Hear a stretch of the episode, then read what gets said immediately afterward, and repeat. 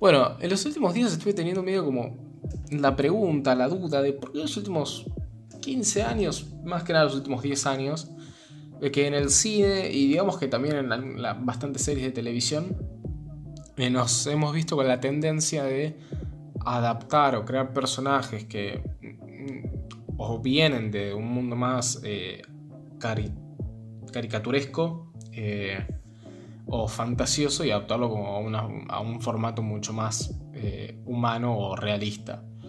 esto medio que lo vimos en el último tiempo con películas como Cats, asquerosa, o también con personajes como la versión original de lo que iba a ser Sonic. Que se veía horrible.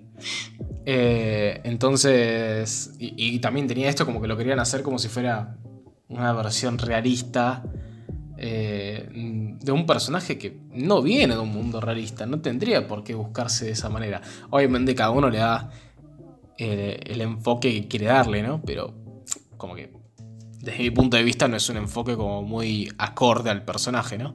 Y esto, por ejemplo, lo hemos visto mucho eh, en, bastantes, en bastantes películas y series. Pero bueno, quería medio charlar con vos esto de por qué esta tendencia estos últimos, este último tiempo. Sí, es interesante pensarlo también por el lado del, avance de, las tecnologías desde un comienzo a hoy en día en la industria del cine y, bueno, muchos otros casos que llevan también relacionados con lo, visual, con lo audiovisual. Y creo que va más o menos de la mano con el aprovechar, digamos, los recursos que se tienen ahora y también como prestarle atención por un lado publicitario, digamos, a algo que vendría a ser relacionado con lo que se ve bien o lo que tiene una calidad visual, que es lo primero que entra por los ojos, es lo que va a ser bueno como producto final. Y por ende, qué sé yo, si vemos a Sonic o a cualquier otro personaje que está llevado de una animación en dos dimensiones con facciones súper lisas y tranquilas a algo mucho más detallado y que le puedes ver las arrugas y, las marcas de los ojos, va a ser mejor porque está mucho mejor definido. Más o menos ponele algo que pasó aunque no solamente con la calidad visual, sino también con otras cosas, lo que pasó en relación a Avatar, que fue tipo la mejor película también relacionado por haber tenido los mejores efectos especiales, pero que después vos te fijás y la trama no es algo innovador y tampoco es algo... Eh, y aún si fuese innovador tampoco sería algo súper interesante, por lo menos a mi gusto. Yo creo que está relacionado más o menos con eso, con la idea que algunas producciones tienen de si es algo visualmente eh, no sé, atractivo o de calidad realista, va a ser mejor. Em, y creo que es un camino que no sé si es el indicado porque en muchos casos termina desviando la producción a un solo enfoque cuando en realidad se tendrían que prestar atención a muchos otros factores como por ejemplo yo, la calidad del guion, la calidad actoral, em, eh, otros aspectos de producción y no necesariamente en lo puramente visual. Sí, pero o sea, es como que. Mm, quizás vamos a otra pregunta, o sea, mayor detalle es más realismo, porque para mí no. O sea, por ejemplo, cuando vemos la primera película de Pixar, el primer largometraje de Pixar, que es Toy Story. Y mucho detalle no tiene a comparación de, por ejemplo, Toy Story 4. Vos ves Toy Story 4 y ves la iluminación, los pelos, los tejidos. Eh, el, ¿sabes? Hay muñecos que tienen pelusa y la podés notar. Y eso es un detalle impresionante, pero no es realismo, porque yo no veo a, a los personajes humanos en Toy Story y digo, mm, sí, se parece al tipo que me cruzó la calle el otro día. Eh, no. Entonces...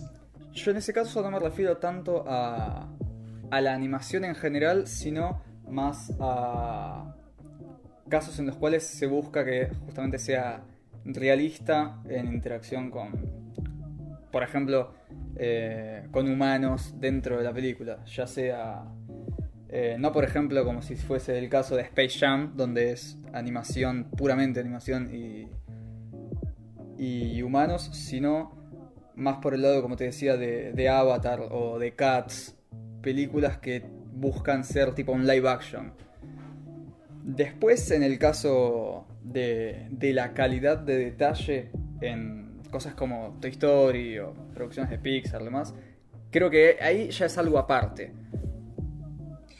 Bueno, pero me parece muy interesante esto de conectar un poco de estas dos cosas porque si notamos desde que podemos, por un tema de capacidad computacional, el hacer personajes por computadora o efectos especiales por computadora más realistas, eh, es donde empieza a ver un poco esta, esta cosa de, bueno, quiero que se vea más realista o más humano, eh, al punto donde, bueno, hay mucha gente que eh, no se da una idea de todas las cosas que están hechas por computadora en una película. Em, pero yo, tipo, yo conecto un poco eso, es como que quizás desde que tenemos la capacidad de poder hacer las cosas más realistas al punto de hacer más o menos una live action, eh, tenemos este contraste con películas como las de Pixar, de que a pesar de poder tener la capacidad no lo busca porque ya tiene como otro sentido artístico. No busca ser eh, personajes equivalentes a los humanos. Pero, qué sé yo, eh, algo que por ejemplo noto es de que esta necesidad de hacer a los personajes más realistas, más humanos o más eh, apegados a lo que vendría a ser la realidad, termina penalizando mucho a, a, los personajes en su expresionismo, porque por ejemplo tenemos un caso como el Rey León. A mí personalmente, vos que mencionabas antes Avatar, a mí personalmente desde Avatar que yo no encontré una película de que me impresione tanto lo realista eh, o, lo, geniales que son los efectos especiales. A mí Avatar me parece una mala película, porque es un... es adaptar mal el guion de, de Pocahontas. Eh, a un en un formato más de ciencia ficción futurista, ¿no? Em, pero a nivel de efectos especiales es impresionante lo que se logró. Y si bien hoy en día hay cosas que se ven mejor, capaz, desde entonces que no hubo nada que a mí me, tipo, me voló la cabeza. Eh, hasta que llegó el Rey León del 2019. Y, y, el nivel de realismo que tiene esa película es impresionante. Pero el querer hacer a personajes que en su versión original tenían mucha elasticidad, tenían mucha personalidad, pero querer adaptarlos a cuerpos como si fueran leones de la vida real, eh, hicieron como que no, funcionase, porque por ejemplo vos los ves cantar y, un león no puede abrir la boca como lo hace, ni mover los labios como lo hace un humano para cantar, como si hacían, ni hablar en inglés, eso no se puede. Entonces, vi algunos, sí, desde que es como que se está teniendo un poco ese objetivo de tiene que ser más realista, tiene que ser más realista. Bueno, pero o sea, tenemos estos casos donde penalizó eh, el expresionismo que tenían los personajes. Eh, o bueno, volviendo al tema de Sonic, es como que nadie quería que Sonic se vea realista. Y la gente claramente lo dejó claro con las críticas al tráiler, que después, bueno, se cambió y a todo el mundo le gustó, porque era, quiero ver a Sonic que cuaje bien con un mundo eh, real, pero que no tenga que ser él mm, como si fuera un erizo en la vida real. Eh, entonces creo que dentro de todo tenemos eso, como que no, no entiendo si es algo que está pidiendo la gente o simplemente es un capricho de las productoras. Bueno, también es interesante, ahora que también trajiste al caso de Rey León a la mesa de temas, digamos, es interesante plantear que al buscarse también un realismo, buscando imitar, digamos, nuestra realidad, nuestra naturaleza, por así decirlo, también uno se está separando bastante de lo que es la idea del personaje original cuando se trata de producciones como mencionaste en Rey León, Sonic. Entonces en esos casos también em, es extraño porque no solamente estás separando la idea estética del personaje, si bien hay puntos básicos que se mantienen para que sea reconocible, también está separando justamente habilidades que hacen al personaje en cuanto a, la movilidad y, y, otros aspectos. Entonces también es, es interesante plantearse eso, cómo cómo se está buscando llevar a cabo esta imitación a la naturaleza y también con qué fin. Tipo, para cuál es la necesidad que uno tiene cuando uno en realidad ya tiene al personaje planteado de tales modos.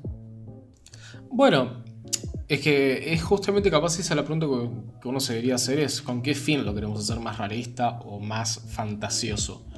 Porque, por ejemplo, adaptar ciertos personajes, como por ejemplo cuando hablamos de Cheetah, donde como que era difícil esto adaptar el personaje de los cómics a la vida real. Y medio también lo hablamos con, cuando hablamos de Escuadrón Suicida, con el caso del personaje de King Shark que en ciertos casos como que uno debería buscar ser hiperrealista y en otros no. Y para mí uno de los mejores ejemplos es el caso de Iron Man. Porque uno capaz no se hace mucho la cabeza Iron Man, un personaje difícil de adaptar en, eh, en una película live action. Y si uno agarra los primeros diseños de los trajes de Iron Man, la realidad es que sí. Porque eran como eran, eh, eran armaduras metálicas, pero por ejemplo se adaptaban mucho a, los músculos del, portador y demás. Y eso recién lo quisieron adaptar en, la en las últimas dos versiones de los trajes de Iron Man que vimos en las películas, donde digamos que trataban de dar ese look eh, clásico del personaje, pero tampoco era lo mismo. En cambio, lo que habrían optado por casi toda la saga de Marvel era como dar un look más robótico a la, armadura de Iron Man, con una forma más antropomórfica, ¿sería? Sí. Eh, entonces, en ese caso es como que buscaron cierto realismo, pero porque a ver, si vos adaptabas lo que eran los diseños de, las armaduras originales de Iron Man, hubiera quedado bastante raro. Entonces digamos que bueno, en este caso tenía sentido, pero en otros quedaba raro, o sea, quedaría raro si lo haces muy muy realista. Em, y en otros simplemente, si esto no se ejecuta de una buena manera, eh, por más de que el diseño esté copado, no termina funcionando bien. Porque, por ejemplo, en Aladdin, la versión live action del año pasado. Con Will Smith. Yo no tengo un par. Claro. Yo no tengo un particular problema con el diseño, pero sí cómo se ejecutó. Porque a veces se notaba mucho lo mal hecho que estaba. Y, te, te terminaba desconcentrando un poco de lo que estaba pasando en la escena. Entonces, encima de que lo quisiste hacer más realista de lo que debería, terminaste obteniendo un personaje que está mal hecho, eh, visualmente, bueno, también narrativamente, ¿no? Pero visualmente, y, no termina funcionando por ninguna parte. También es interesante analizar en el caso de obras que se orientan más que nada a niños y se trata de personajes preexistentes, a la hora de llevarse a obras live action, es medio raro también la, relación que tiene uno con la figura que ya tenía mentalizada anteriormente. Por ejemplo, el caso de Las Tortugas Ninjas, la película con, eh, con live action del año 2016, vos las ves y son tipo súper fortachones, eh, como con una apariencia que no, no da miedo, pero estás viendo una tortuga mutante, tal como lo son. Y si uno tenía la idea, o un niño va a ver la película, tiene la idea de lo que eran los personajes en la serie animada del 87, es también un golpe bastante interesante.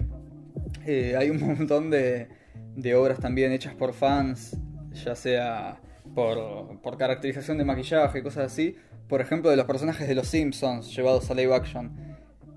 Y hay algunos que los ve y algunos los ves y es medio turbio relacionarlos, siendo que vos estás casado con un personaje durante 30 años y después los ves con una apariencia completamente distinta que en algunos casos lo lleva más a algo tal vez más adulto por más que nada la, la forma física que tienen no en relación a la historia necesariamente.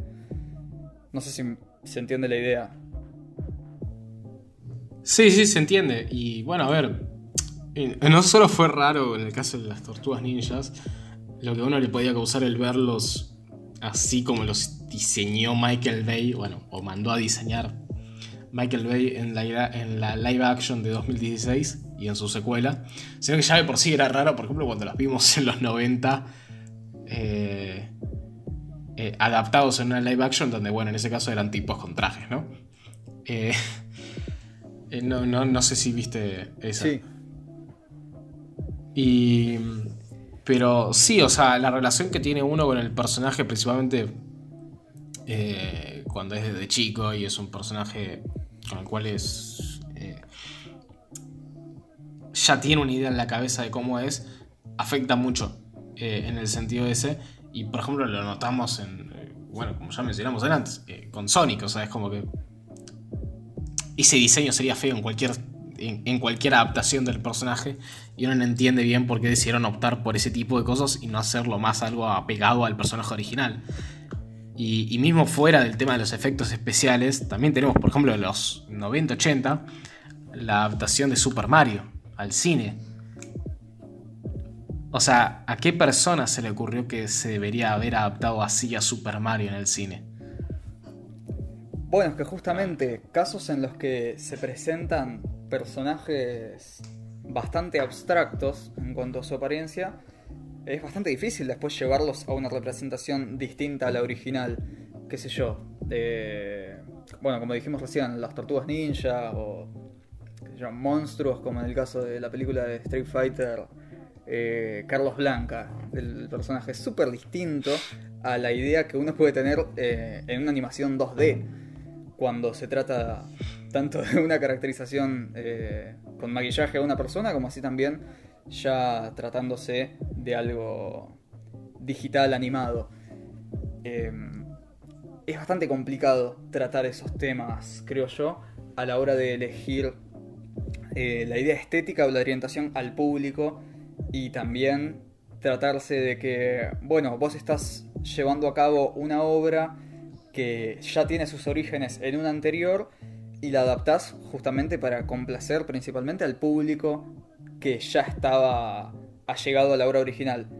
Pero lo estás adaptando de una forma distinta que entonces puede hacer que esta gente se relacione eh, de forma distinta justamente a los personajes, siendo que no son los que estaba eh, viendo habitualmente. Sí, eh, sí, además que esto, bueno, termina afectando principalmente más a personajes que son muy antiguos. Tipo, un personaje que fue diseñado en los 30, en la cual nadie se hubiera pensado que se hubiera adaptar en el cine y en live action.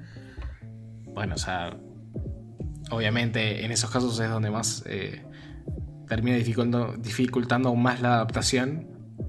Ahora pensemos que Mario, por ejemplo en el caso de Mario, en el caso de las versiones originales, si nosotros teníamos dibujos en la portada que nos daban un poco más la idea del diseño del personaje, la apuesta es que todo el mundo tenía en la cabeza la versión de 8 o 16 bits en las Nintendo y Super Nintendo respectivamente.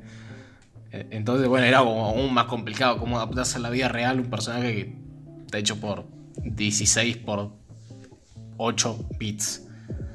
Eh, pero creo que, o sea, el inconveniente, tipo, más que nada está en por qué querer hacer una live action de todo, ¿sabes? Como. Es medio como este tema de que desde hace como 10 años que no. Por ejemplo Disney no hace una película animada en 2D. Y todo apunta a ser 3D. Y es como que 3D pinta a ser el presente y el futuro. Y el 2D prácticamente está muerto. Al menos para Disney, ¿no? Y casi para todas las productoras. Y medio que está pasando lo mismo, no tanto con que se está dejando las animaciones 3D, pero sí con el hacer todo una versión live action de lo que ya se tenía de antes. Y es como que, ¿y es necesario hacer una live action de todo? No. Y esto no lo digo solamente para Disney, sino para eh, todo tipo de productoras. Y donde, tipo, claramente, sí, o sea, no hay una forma clara de cómo adaptar ciertos personajes bien a la vida real. ¿Cómo adaptas bien a la vida real? Por más de que no quieras darles un aspecto realista a las tortugas ninjas. Y es que, a ver, estás planteando. No creo que se pueda. Un personaje como Browser, que es una idea rarísima para llevar a, a un personaje que imita a la naturaleza o a un erizo parlante que anda en dos patas o a tortugas mutantes.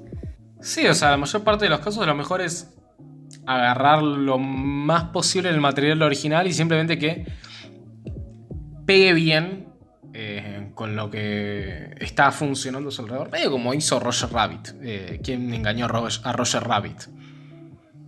Bueno, las películas. Que es como que, bueno, sí. Sí, sí. Que es como que, bueno, vos agarrás al personaje y decís, mepa que acá no. Nadie se imagina muy bien eh, a. que yo a Mickey Mouse en un entorno realista. Pero en esa película funciona bastante bien todos los personajes animados mezclándose con el mundo real. Bueno, yo creo que las películas híbridas de, de humano y animación son una opción bastante interesante y que actualmente no se está explotando demasiado. Eh, sí, en parte porque en parte ese tipo de animación ya creo que no se está haciendo. Casi no se está haciendo. Eh, repito, Disney, por ejemplo, la última animación cuadro por cuadro, tipo largometraje que salió en cines y todo, fue La Princesa y el Sapo del 2010. Y encima de que se quiera mezclar ese tipo de animación con, eh, con grabaciones reales, es aún más extraño, porque es como que en parte tenés dos cosas.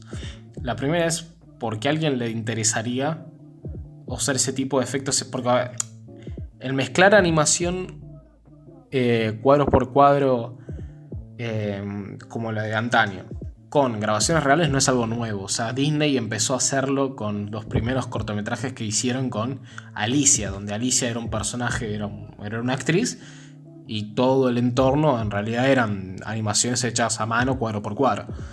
Después se hizo, por ejemplo, ¿Quién mató a Roger ¿Quién engañó a Roger Rabbit? o Space Jam, más como un estilo artístico y algo que se buscaba.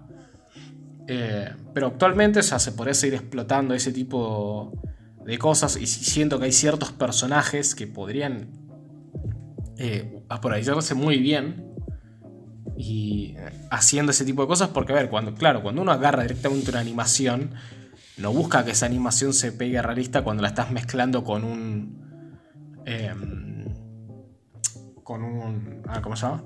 con una grabación real porque es lo que uno ya espera es lo que uno ya está eh, esperando ver cuando llega a la sala en cambio, digo, si vos tratás de adaptar a Mickey Mouse a la realidad, que le vas a poner pelos, le vas a hacer una cosa medio rara con su forma entre, un, entre su forma original y la de un ratón de la vida real. Sí, a ver, yo creo que es innecesario llevar a cabo este tipo de obras reciclando siempre los mismos conceptos que más que nada se llevan a cabo para vender. Creo que termina siendo así. Remasterizar una, una obra anterior para venderla y fin. Porque si bien puede ser interesante el reto de plantearse un mundo que ya conocíamos pero con otra estética, al fin y al cabo suelen terminar siendo peores que los anteriores. Como Tron Legacy. Eh, Como Tron Legacy, justamente, que es una obra en la cual se lleva todo a cabo para presentar una nueva estética. Pero la historia es un refrito que encima termina robándole a Star Wars. Cualquiera. Eh, sí. Sí, o sea, uno puede entender que una productora haga una película como refrito y no funcione. eh, Y, la, la ponga en el público y no funcione porque la gente no la va a ver. Uno lo puede entender, pero que la gente la vaya a ver. Uno puede decir, es que es la nostalgia. Pero, o sea, aposta tanto. Vos decías, uh, sí, boludo, necesito ver La Bella y la Bestia. Eh, que, que bueno, justo es un caso donde la adaptación de La Bestia eh, a un formato live action funcionó bastante bien, pero por ejemplo, Dumbo, Dumbo es tétrico. Es bastante turbio. Eh, Es muy Tim Burton, ¿no? Sí. pero, o sea, vos, vos ves al, al elefante ese con las orejas enormes y pintado de payaso y decís, la puta madre, me cago todo. pero, pero, o sea, es como que posta te vende, te vende eso de que la nostalgia con ciertas películas que posta no te cambia nada el tenerlas o no en el cine en versión live action. No sé, yo me cuestionaría también eso. Pero, bueno, no sé si te parece ir cerrando por acá, si... eh, eh, o si tenés algo más para decir. No, yo creo que, que ya nos indignamos demasiado. Creo que la gente ahora tiene. Demasiado, sí. Le damos el espacio para que se indignen en sus casas y nos, y nos comenten eh, cuáles son sus problemas con, con las obras live action. O si les gustan, los podemos bloquear. Sí, pero bueno. Nos vemos en el próximo programa. Nos vemos.